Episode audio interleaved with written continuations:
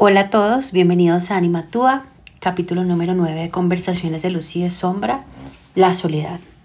Quiero contarles esto desde mi propia experiencia. Eh, siento que cuando nosotros nos enfrentamos a momentos difíciles, muchas veces nos encontramos con la decepción de que las personas no estuvieron como nosotros esperábamos o que no hicieron lo que nosotros esperábamos. Y la verdad es que inevitablemente sí terminamos teniendo unas pérdidas derivadas de esas relaciones porque no, digamos que hubo alguna decepción y también, siendo muy honesta, las personas sí a veces como que no, no actúan a lo que uno, digamos que a la altura de lo que uno espera y ya les voy a explicar un poquito como esa diferencia. Eh, a lo largo de mi vida, de alguna manera por ser seres sociales, sí me enseñaron un poco que como que uno se apoya en los demás para, para avanzar en el camino y no lo dudo, siento que sí es algo muy real. Pero adicional a eso, adicional a cómo nos relacionamos socialmente y a cómo nos apoyamos y nos acompañamos en lo, en lo colectivo, sí siento que me faltó, por lo menos a mí, un poquito más de aprendizaje y de enseñanzas sobre cómo yo me acompaño a mí misma en lo individual, ¿no? En mi esfera privada, en lo que son mis procesos internos. Eh, creo que siempre, siempre que atravesé algún momento difícil en mi vida, estuve esperando que otros estuvieran para mí haciendo lo que yo esperaba, ¿no? Como que siempre esas expectativas. Y aquí hago un paréntesis, yo soy de las que creo, y eso es una opinión muy personal, que pues obviamente una relación independientemente de cuál sea necesita un balance, es decir, un dar y un recibir. No doy esperando recibir, pero de alguna manera sí, pues el balance implica un poco de, de esa dinámica. Pero entonces sí siento que durante mucho tiempo de mi vida le di demasiada responsabilidad a los demás frente a mis procesos, a mis momentos difíciles. Y creo que eso también generó mucho conflicto conmigo y con los demás por, por esperar demasiado, ¿no? Sé y, y he sido súper defensora de no justificar a las personas cuando dicen, ay, no sabía cómo acompañarte, ay, no sabía qué decir y ya por eso se alejan, no, o aquellas personas que le tienen miedo al sufrimiento entonces quedan la espalda, pero sí siento que hay una delgada línea entre, entre como esa parte normal, esperable de los demás y cuando nosotros tendemos a depositar todo sobre ellos, ¿no? Como que, como básicamente mi círculo me sostiene completamente y siento que no del todo es así. Siento que en un primer momento de crisis, claro que lo es, pero después pasa el tiempo y cuando ya las personas continúan con su vida, que es normal, de repente nosotros nos sentimos absolutamente abandonados y es porque sí hemos depositado nuestro proceso y nuestro progreso en otros, en cómo el otro me acompaña, en qué palabras me dice el otro para seguir, ¿no? Lo que les digo, siempre fui así. Y creo que siempre me generó como ese conflicto entre, pucha, porque las personas no me dan lo que yo estoy esperando. Ahora lo entiendo y siento que igual definitivamente hay personas que no son capaces de entregar lo que uno espera, pero también como las, las sobreexpectativas, por decirlo así. Entonces, en, en, los momentos más difíciles de mi vida, que yo creo que ya grandes se resumen en, en todo lo que fue el 2021, que viene con mi divorcio, con el diagnóstico del Alzheimer de mi papá, con todos estos cambios de mi vida que fueron como uno tras otro, tras otro. Eso me pasó al principio, ¿no? Yo esperaba que alguien milagrosamente estuviera ahí sosteniéndome. Y debo confesar que fui absolutamente afortunada eh, en que tuve pocas personas, pero unas personas maravillosas que siempre estuvieron para mí, eh, que siempre me estuvieron acompañando, que estaban atentos a escuchar como un, un gritico de ayuda para, para acompañarme. Pero oigan, al final yo me empecé a dar cuenta de algo y es cuando yo me iba a dormir, cuando yo me iba a levantar, cuando yo estaba conversando con mi parte más oscura y mis pensamientos más oscuros, no había nadie. No porque estuviera sola y nadie me, quiere, me quisiera acompañar, sino porque esos momentos son tan íntimos que literalmente es uno, uno a uno, ¿no? Y a uno no le enseñan a abarcar ese uno a uno. Y en ese uno a uno constante, que a veces fue como en esos momentos tan íntimos que en otras veces literalmente yo estaba sola, vivía en una casa a las afueras de Bogotá y no tenía nadie y mi familia estaba en Cali y evidentemente no podían viajar, como que me vi enfrentada aún más fuertemente a este tema de estar sola, ¿qué vas a hacer? ¿no? Como que no podemos seguir responsabilizando al otro. ¿Cómo nos enfrentamos a esto? ¿Cómo, cómo nos autoacompañamos y nos autocontenemos? Esa fue la primera como, como chispa que me mostró que había algo que quizás yo no estaba abordando y que en vez de irme hacia afuera a mirar responsables, quizás lo que yo tenía que hacer era hacia adentro, ¿no? Igual sobrellevé el 2021, fue un año supremamente difícil y retador. Pero luego yo llego al 2022, aparentemente todo bien, todo resuelto, todo cada vez mejor y lo agradezco un montón. Pero para quienes no saben y algún día les contaré esta parte de la historia, quienes no la han escuchado, yo entré en un momento muy oscuro, creo que más o menos en agosto, septiembre, octubre del año pasado. Y eso, esa, esa época oscura vino condicionada con muchas cosas a nivel mental que me pusieron en un hueco, yo le llamaba el hueco, que, que incluso vino acompañado de pensamientos suicidas y yo no sabía qué hacer con eso. Yo empecé a luchar, ¿no? A veces luchaba, a veces no lo lograba, lo intentaba, pero todos los días me paraba de la cama. Y si bien yo verbalicé un montón, en este caso, lo que estaba sintiendo, los pensamientos suicidas, el, el, la sensación de, de hueco, nadie hacía nada, ¿no? Y no los culpo. Siento que uno, pues uno no, no lo entiendo hasta que lo vive. Dos, me decían que como yo todos los días me paraba a trabajar, pues no había como una verdadera señal de lo que estaba pasando, lo cual no es cierto, pongan cuidado. Pero, pero yo decía, fue pucha, le dije a mi mamá, le dije a mi novio, le dije a algunos amigos, pero no había como una acción de su parte. Yo siento que quizás hasta ese momento había una parte de Andrea que estaba esperando ser rescatada, ¿no? Había una parte mía que estaba esperando eh, que alguien llegara en un corcel y me diera la mano y me salvara de todo lo que yo estaba viviendo.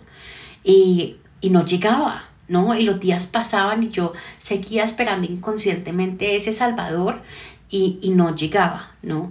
Un día entonces me despierto y digo, algo tiene que pasar hoy porque no puedo más. Y, y empiezo yo a buscar qué hacer, qué está pasando, qué será que me está pasando, qué estoy sintiendo. Llego a una respuesta que me soluciona toda esta situación en un primer momento y yo decía, wow, todo este tiempo estuve esperando hacia afuera que alguien hiciera algo por mí. Cada quien desde sus herramientas, limitaciones y miedos estuvo ahí para mí de la manera que pudo, pero me di cuenta que esa persona, ese, ese caballero en corcel que yo estaba esperando que me rescatara, era yo misma. Que la única con posibilidad de salvarme la vida era yo misma. Y ahí me cambió todo me di cuenta que las batallas más grandes que nosotros tenemos que vibrar son dentro de nosotros, con nosotros mismos. Ahora bien, eso no significa que no usemos herramientas, apoyos, sistemas, redes, claro que no, pero es que al final quien se sostiene y se salva y decide lo que tenga que decidir es uno mismo, ¿no? Y eso me hizo un cambio muy grande porque por fin empecé a tomar una responsabilidad más activa sobre mí misma, sobre mis procesos, sobre mis emociones y sobre mis dolores, pidiendo apoyo y compañía sí, pero dándome cuenta que la principal responsable soy yo y que puedo contar con los demás y si los demás están para darme un aliento, una palabra, un apoyo, va a ser muy bonito y maravilloso, pero ya no es necesario en el sentido de que yo me basto y me sano a mí misma. Yo con mis decisiones, con mis búsquedas, con mis luchas y con mis herramientas. Entonces, para mí eso fue un cambio significativo. Dejé de poner en los demás la expectativa y la responsabilidad que me correspondía tomar a mí, pero que por desconocimiento y por ignorancia no tenía ni idea que estaba en el poder de hacer. Hasta que no estuve en el hueco, literalmente, esperando que alguien me rescatara. Y cuando vi que ya nadie iba a llegar por mí y me rescaté a mí misma, me di cuenta de ese punto.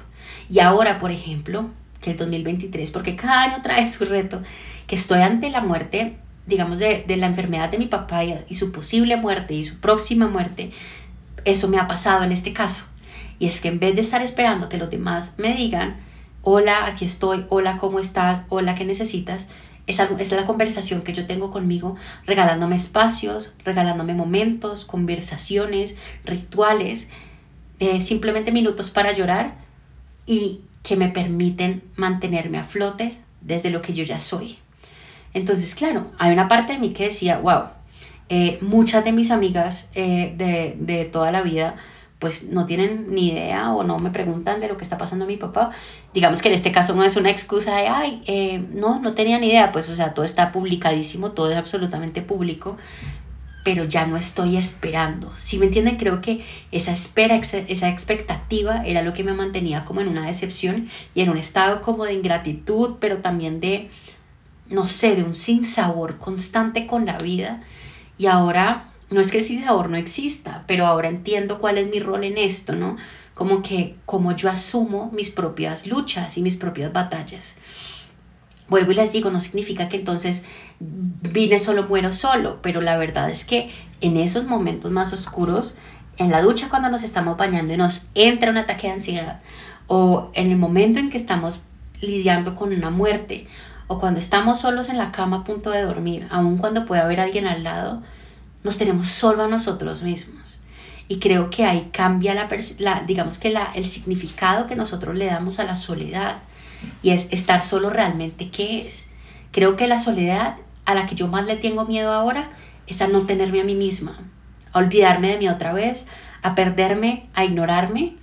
Y ahora me doy cuenta que esta soledad elegida donde yo puedo lidiar conmigo y puedo abrazarme y puedo contenerme, donde no necesariamente dependo de los demás para poder seguir avanzando, me ha cambiado muchas perspectivas porque también nos pasa entonces que empezamos a poner como nuestro referente externo en alguien y ese alguien no nos puede prometer, nunca nos va a poder prometer que va a estar físicamente siempre con nosotros, ya sea porque no quieren o ya sea porque trascienden, ¿no? Entonces sí me cambió mucho la forma de, abordar estos procesos, de sanar, de transformar, de caminar y, creo que es un mensaje positivo porque siento que el proceso empieza siempre de adentro hacia afuera, ¿no? no de afuera hacia adentro. Y creo que el, el manejarlo así, el asumirlo así, el sentirlo así, hace toda la diferencia. Nos da una oportunidad única. Entonces creo que definitivamente nos enfrentamos como a esta posibilidad de ser nuestros propios amigos, nuestros propios héroes, nuestros propios...